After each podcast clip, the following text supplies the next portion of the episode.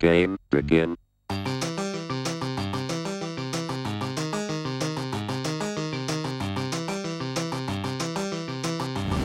Mira, muchacho, hablando claro. ¿Ustedes huelen eso? Ah, ¿A qué? A huele a un puerquito, Manuel. Eso es lo que Ah, estoy diablo, por en aquí. esa ya estamos. En esa ya estamos. Y es ¿Qué porque esto? recientemente, tú sabes, cada vez que ocurre esto, sabes, siempre hay un backlash. Pero recientemente Nintendo ha hecho varias patentes relacionadas a The Legend of Zelda. Esta información fue divulgada por Automaton y es que la compañía ha, paten- ha pa- ha patentado el loading screen en Tears of the Kingdom cuando se viaja rápido entre áreas. El juego le mostrará al jugador dónde se encuentra actualmente en el mapa y luego hará la transición a la nueva ubicación una vez se completa la carga. También se está incluyendo en la presentación de una patente relacionada con la incapacidad del jugador para agarrar un objeto sobre el que ya está parado. Por ejemplo, si Link está parado sobre un bloque, el jugador no puede usar el Ultra Hand para mover el bloque y por lo tanto Link infinitamente también registraron la habilidad de Fuse. Eh, ahí les pregunto a ustedes cuál es Fuse, porque yo no juego el juego. Es Este- cuando tú coges algo, ejemplo, una piedra y un palito, y ya se convierte en una espada o una hacha. Ah, ah. Ok. Eh, Nintendo también pudo patentar el proceso del Link parado sobre un objeto en movimiento y luego continuar en la dirección de ese objeto en movimiento.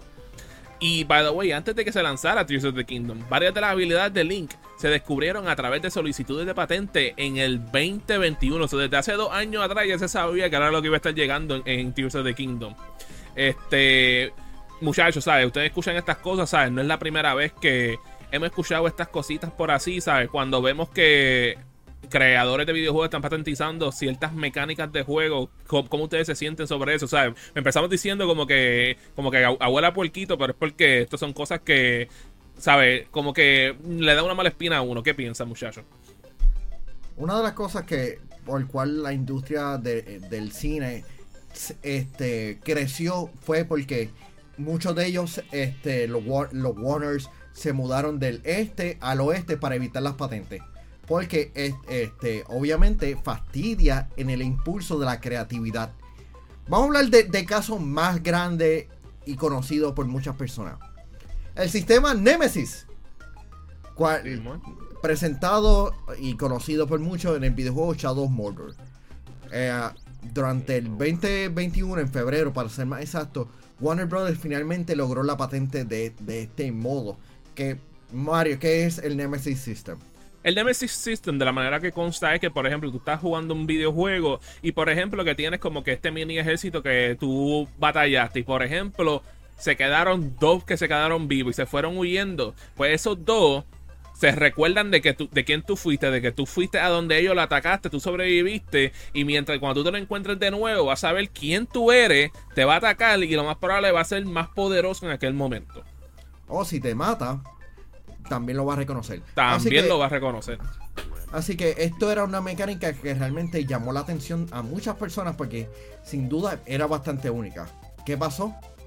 No, no hemos vuelto a, ver- a verlo visto en yo, otros yo, videojuegos. yo, yo creo que la última vez que lo vimos fue en la secuela, que fue en Shadow of War. Y ahí fue donde se quedó eso. Es como que la, ¿sabes? Una cosa que hubiese sido interesante ver en otros videojuegos. Para que se han quedado con dos videojuegos nada más. Y lo malo es que cuando tú tie- tienes una patente, las patentes pueden durar de 10 a 20, 25 años. oh, Y- mucho tiempo, mira Disney. Eh, exactamente, no, pero esos, esos son más los trademarks, Trademarks. de, de- del- del IP. La patente es diferente, que, que significa que nadie puede utilizar esa, esa tecnología de la manera que fue, que fue implementada. Y, y de nuevo, ¿sabes? Ellos no son los únicos, lo hemos visto con compañías como lo que fue Namco Bandai, que, by the way, ustedes desconocían, no sé si conocían de esto, pero ustedes jugaron en su infancia lo que fue Dragon Ball Z Budokai. Ah, no lo jugué, pero ¿qué, qué pasó? Pues en esos jueguitos, ellos tenían unos minigames en los loading screen. Porque tú sabes que antes, en los tiempos de antes, se tardaba un montón tú poder loadear un juego. Pues ellos hacían mi- minigames en, lo- en- en los loading screens. Y tú sabes qué hizo Bandai Namco. Ellos pusieron una patente para que ellos solamente pudieran hacer es- esas cosas en, lo- en los- en los loading screen.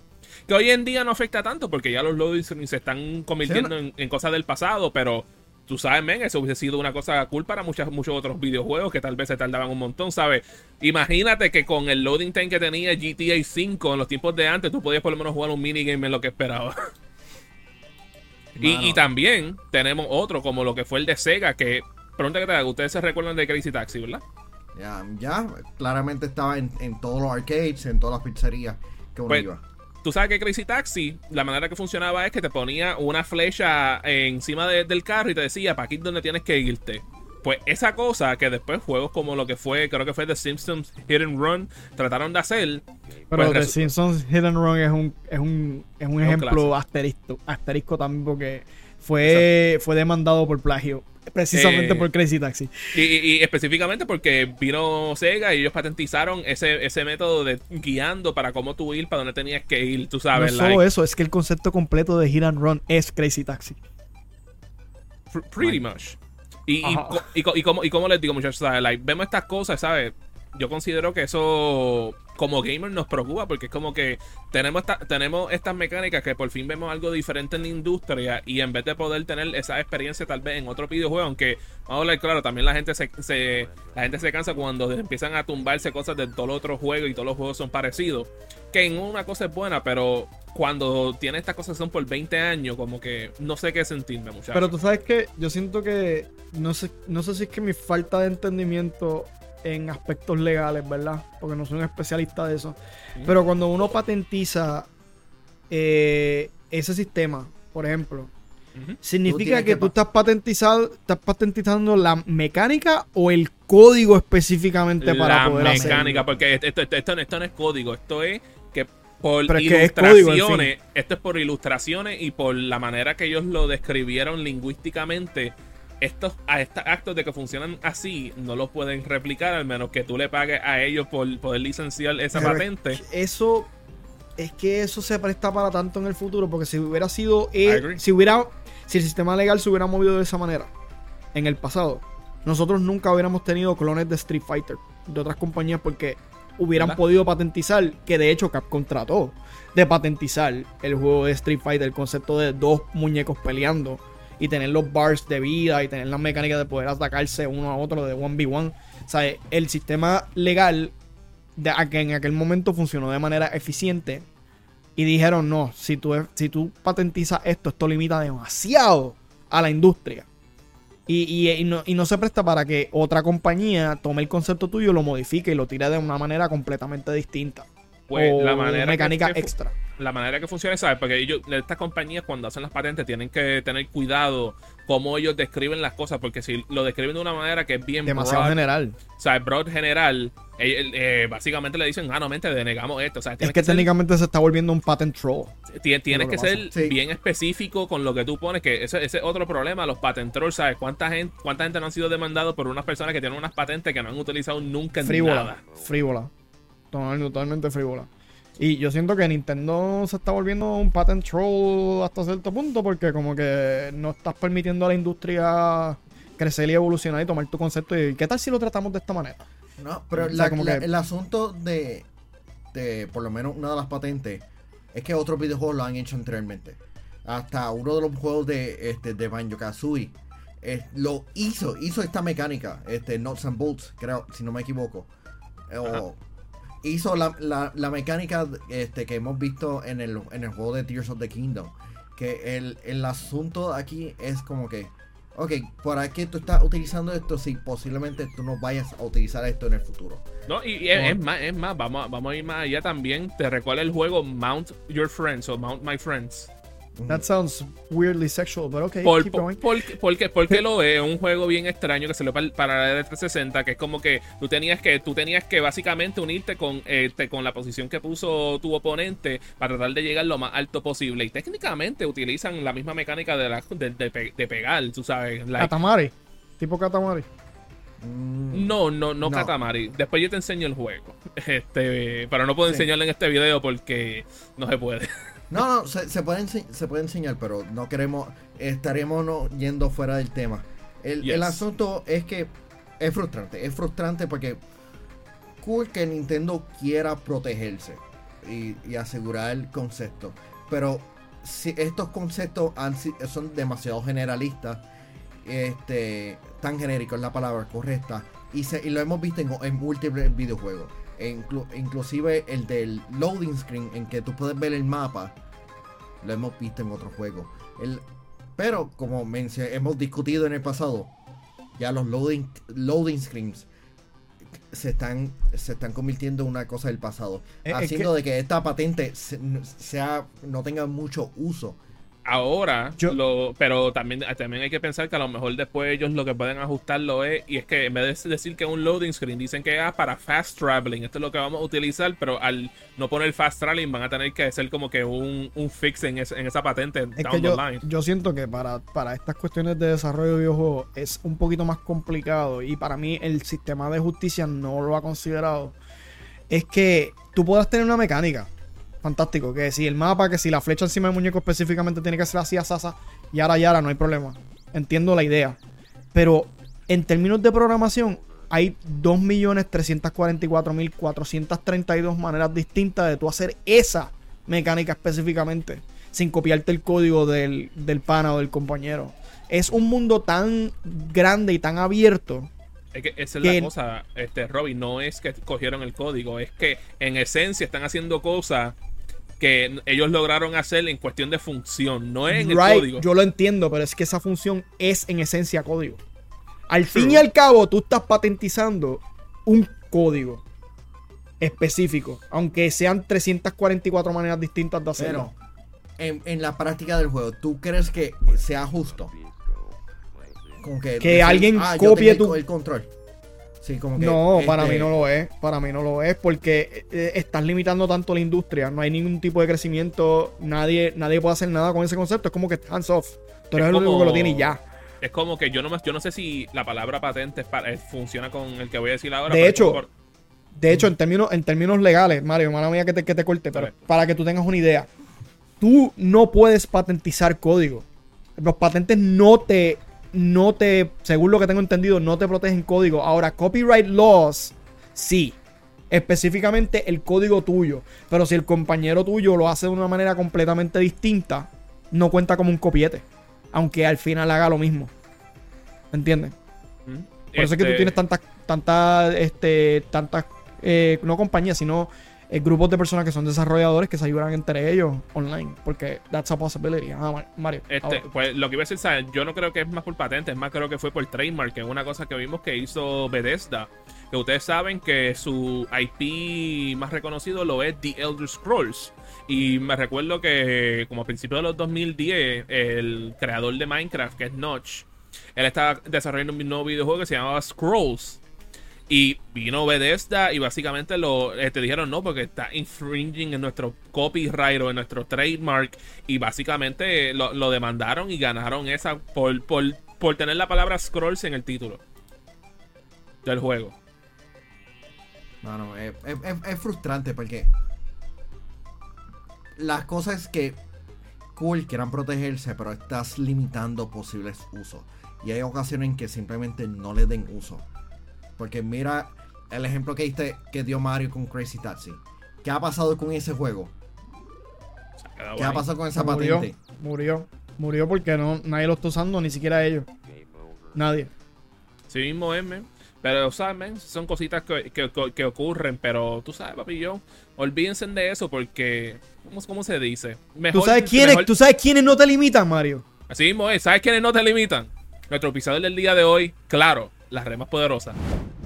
El Claro Gaming Championship 2023 lleva dando candela todo este verano y ya estamos en las fases finales del torneo, ya que este 12 de agosto estaremos yendo a Plaza Palma Real en Humacao y después en agosto 19 será el último torneo antes de la gran final, lo cual será en agosto 19 en el Centro de Atención al Cliente en Mayagüez después de este punto, ninguna otra persona podrá competir para poder ir a la gran final en Our House en San Patricio Plaza este 2 de septiembre. Así que vayan a Pumacao, vayan a, a, Mayagüez y inscríbanse en persona, porque para poder inscribirse al torneo tienes que inscribirte en persona. Que by the way, si ganan esos torneos, segundo lugar se lleva 100 dólares y primer lugar se lleva 200 dólares. Y cuando vayas a la gran final, si llegas en tercer lugar, te llevas 500, segundo se lleva 1000 dólares y primer lugar se lleva 1000 dólares. que ustedes esperan? La inscripción es gratis Vayan a Claro, inscríbanse y pónganse a jugar. Bueno, muchachos, ¿sabes? Por lo menos para mí, ¿sabes?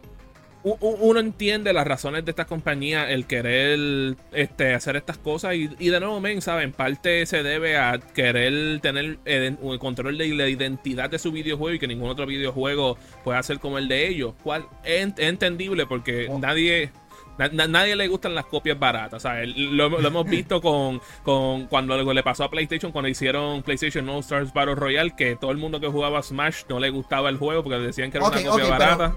ok, una cosa no, no es.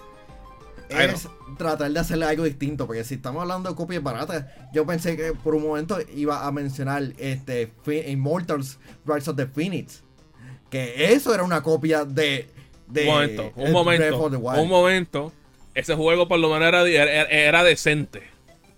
Sí, pero PlayStation trató de hacer algo distinto. Pero técnicamente no también era técnicamente el mismo pensamiento no aplicaría para Apex Legends v Overwatch, no aplicaría para un montón de platformers v Mario, para Temtem v Pokémon, para Splatoon v, ¿cómo es el juego que salió de Foam del otro día que, que Stars. Ah, Foam, Stars. O sea, aparentemente está bueno no, no tendríamos ningún tipo de innovación, no tendríamos ningún tipo de spin a las ideas. Como que yo entiendo tú querer aguantar una identidad, pero es que tu identidad va a mantener intacta, se va a mantener intacta no importa qué. Splatoon sigue siendo Splatoon.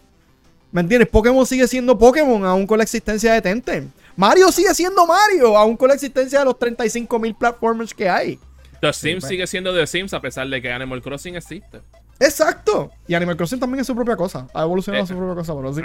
Así mismo pero lo que les, pregunto, muchachos, like, ustedes cuando ven estas cositas, eh, ¿les preocupa a ustedes ver que estas compañías quieran coger este control del futuro de los videojuegos de esa eh, manera? ¿sí? ¿O lo ven como algo viable? Eh, sí, no, no es para nada viable. El tú darle control completo a una compañía para. Digo, yo entiendo su licencia, pero un control tan exorbitantemente exagerado se presta para que nosotros como consumidores perdamos muchísimo. Y también las desarrolladoras pierdan un montón porque no, hay imaginación, no puedes hacer algo relativamente similar. Yo entiendo marcas. Marcas se pueden este, proteger porque son importantes, como, como hemos discutido. Pero mecánicas como esta que, suenan genéricas, como mecánicas eh, Nemesis System que lo hemos perdido este, mecánicas de, videojuegos de pelea que por poco perdíamos todo este género por, por greed.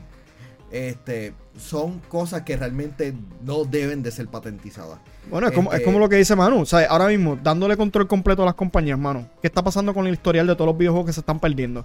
Son el 80 y pico por ciento de, los videojuegos que se están perdiendo. Sí, no, ya, de todos los juegos que, han lanzado. Sí, y hay patentes a cada rato de consolas de videojuegos o de accesorios que nunca llegan a, hacer éxito porque no tienen función alguna. Como que, pues, dárselo a otra compañía a ver si pueden darle uso. Como que, ah, el, control puede este, echarlo olor. Cool, ¿qué, va, ¿qué hiciste con él? Nada, no, gastar chavo. Llevamos desde los 1950 tratando de hacer que, que el OLED lo que estamos viendo funcione y todavía no ha funcionado. Necesario pero, tú, tú, sabes, vamos a llegar a un, a un, nivel que va a venir un día a Disney, se va a tirarse como que, ah, no, de ahora en adelante ustedes no pueden hacer una película donde tú entres por una puerta porque esa es nuestra patente. Así de ridículo es como se escuchan estas cosas, básicamente, muchachos. y considerando como es Disney, yo lo encuentro una posibilidad. Todo, todo, es posible, muchachos. Pero tú sabes, men, nosotros vamos a enviar a nuestros duros para allá, para que vayan a Washington y hagan lobby, para que paren de estar haciendo estas cosas por nosotros, ¿sabes? Y que, y que nos representen. ¿Y quiénes mejores con nuestros VIP Limited Edition de Patreon? Que para el mes de marzo tenemos a Ionel Álvarez, Alexis Caraballo, José Esquilín, José Rosado, Max Berrío Cruz y Noel Santiago, los duros de los duros del Patreon de YoSoyUnGamer.com. Bueno, de patreon.com slash yo soy un gamer. Muchachos, eso ha sido todo y los dejamos jugando.